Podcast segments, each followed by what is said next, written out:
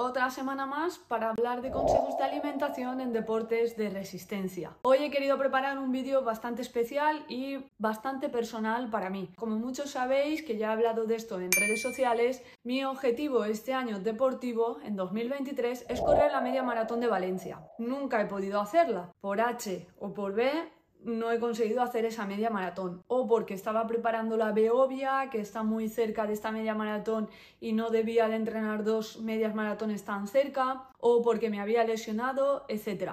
Y Valencia, al fin y al cabo, es mi ciudad y me apetece mucho correr por estas calles. Además, como muchos sabéis, vengo de una lesión bastante importante que es una condromalacia en la rodilla y he estado durante muchos meses trabajando todo esto. Ahora mismo acabo de venir de un entrenamiento de series bastante intenso por eso llevo el pelo mojado, por cierto.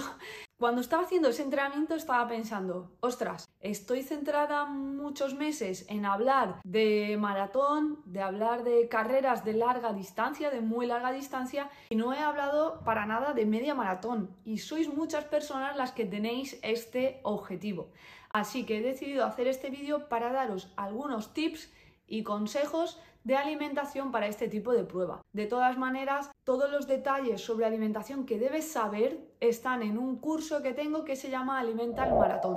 Te dejo en la descripción del vídeo el enlace para que puedas acceder a este curso. Entro de lleno. Quedando tan poco para esta prueba, ¿qué aspectos tenemos que tener en cuenta? El primero de ellos para mí es la alimentación del día a día. Esto es algo que durante estos meses de entrenamiento tienes que haber tenido en cuenta. No es lo mismo un día de entrenamiento de series que un día de un farlek que un día de una tirada más larga. No es lo mismo una persona que trabaja 8 horas sentado que una persona que trabaja en la obra. Por lo tanto, son factores a tener en cuenta y la distribución de nutrientes será distinta. Cantidades de hidrato de carbono, de proteína, de grasa y también a tener bastante hincapié en ciertos minerales. Ahora, quedando tan poquito para esta prueba, poco puedo entrar aquí en detalle. Pero lo dicho, si te interesa todo esto, tienes el curso. ¿Qué hacemos de aquí a la prueba? Lo primero, mantenernos hidratados a lo largo del todo el día. Uno de los factores más limitantes del rendimiento deportivo es la deshidratación. Por ello es de vital importancia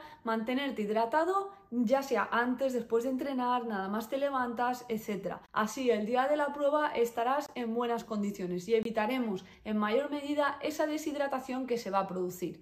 También una ciudad como Valencia, que tenemos una humedad muy elevada, es muy fácil deshidratarnos que por cierto, el año pasado en esta prueba tuvimos una tasa de humedad muy elevada y fue algo que tuve que trabajar con muchos de mis deportistas que hacíais esta prueba. Así que es algo a tener en cuenta y es un detalle que tienes que hacerle bastante hincapié.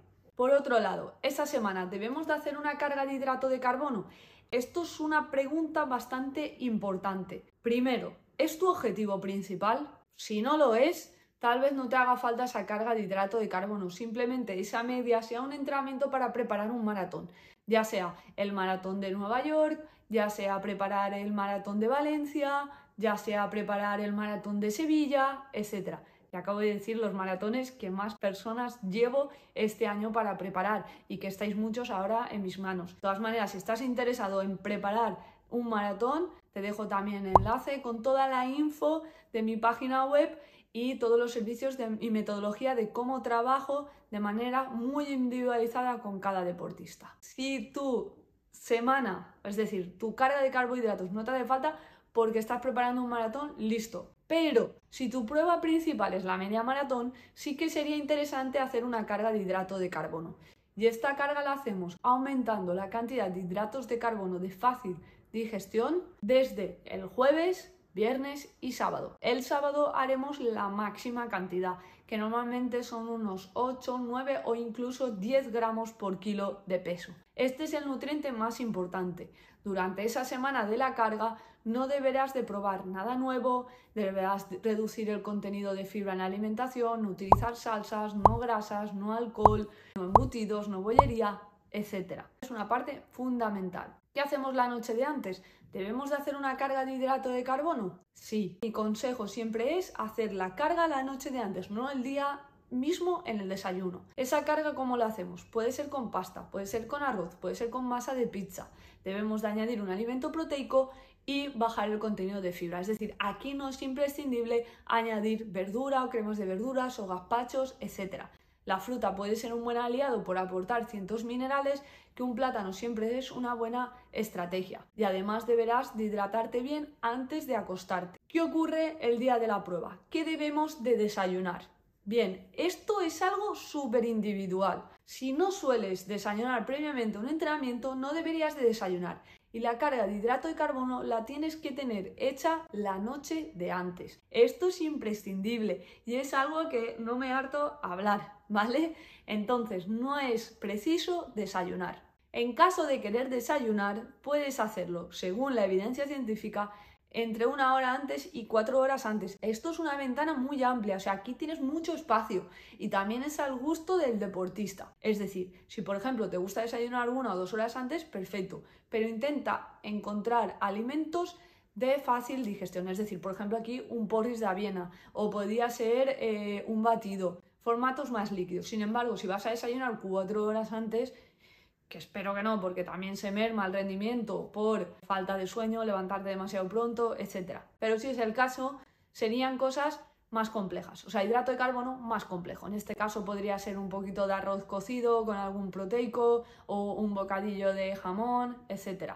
¿Incluimos cafeína en ese desayuno? Si sueles desayunar cafeína, perfecto. Pero importante, la cafeína tiene pico de bajada y pico de subida. La subida se te producirá a los 45-60 minutos de tomar esta sustancia. Por lo tanto, puede ser en medio o al principio de esta media maratón. Y luego puede ser que te dé un bajón. Por lo tanto, deberías de incluir cafeína eh, durante la prueba si has desayunado con cafeína. Otra cosa es que no la toleres bien, porque hay deportista que tolera bien la cafeína en un café, pero no la tolera bien con los geles deportivos.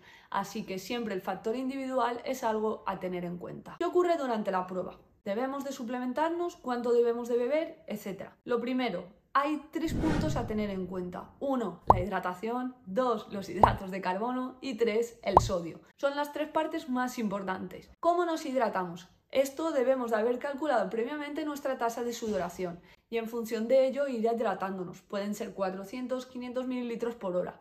Podríamos utilizar el agua de los habituallamientos, pero otra estrategia para una media maratón podría ser llevar uno o dos bidones, como los soft. Los soft los podemos llevar detrás y ahí también podríamos incluir el isotónico, es decir, ya no solo aportar el líquido, sino también hidrato de carbono y sodio. Esta sería una estrategia bastante fácil y para mí, en mi opinión, la más eficiente, porque siempre digo que lo más eficiente es utilizar una bebida isotónica porque te aporta las tres cosas que acabo de nombrar. Hidrato de carbono, sodio y también la hidratación.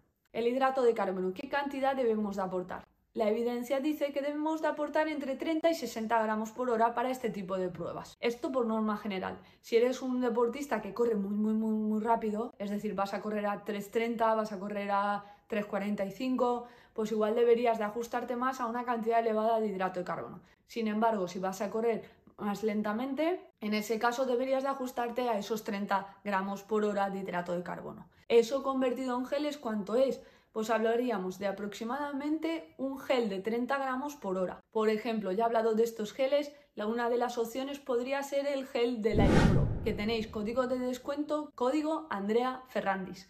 También podrían ser los geles de Fante, que también he hablado de ellos y son una opción muy top. 30 gramos, o sea, la opción de Fante de 30 gramos, ¿eh? no la de 60. Que también tenéis código Andrea Ferrandis Fante. Os lo dejo todo en, en la descripción del vídeo para que podáis aprovechar estos descuentos del 10% en, esta, en estos tipos de suplementos. Esto simplemente cada 50 o 60 minutos aportarlo ya estarías llegando a esos 60 gramos. Si necesitas llegar, 30 gramos, perdón. Si necesitas llegar a esos 60 gramos, sí que aportaríamos un gel cada media hora pero yo no es, creo que sea el caso de la mayoría de deportistas. Simplemente cada 50 o 60 minutos aportar un gel de 30 gramos. Por lo tanto, llevaríamos dos geles a la media maratón. ¿Qué ocurre si llevamos bebida isotónica? Si llevamos bebida isotónica, simplemente con los dos soft ya sería suficiente porque estarías aportando el hidrato de carbono.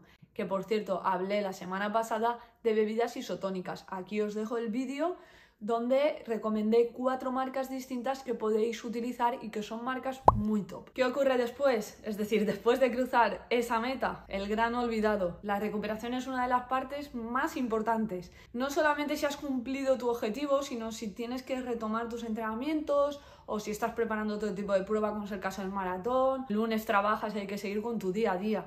Entonces mi consejo es incluir una bebida hipertónica, que de bebidas y deportivas ya he hablado y aquí tienes toda la información. De todas maneras, en el curso, vuelvo a repetir, aquí explico todo y cómo prepararlas, etc. Seguimos. Esta bebida hipertónica debe de contener agua para hidratar, hidrato de carbono y también proteína. Es bastante importante. De todas maneras, después de esta meta, normalmente vamos a celebrarlo y solemos ir a comer. Y en Valencia hay algo bastante típico como es la paella, el arroz de señoreto, la fideuá, que en esos casos cumple con las características de aportar hidrato de carbono y de aportar proteína. Además deberías de hidratarte con agua. Evidentemente hay que evitar el alcohol, no es una buena manera de recuperar, de hecho merma bastante esa recuperación, ¿vale? Dicho esto, espero que os haya gustado este vídeo y estos consejos para preparar la media maratón. En este caso estoy hablando de Valencia, pero sirve para cualquier media. Muchas gracias por estar ahí y un abrazo a todos. Chao, chao.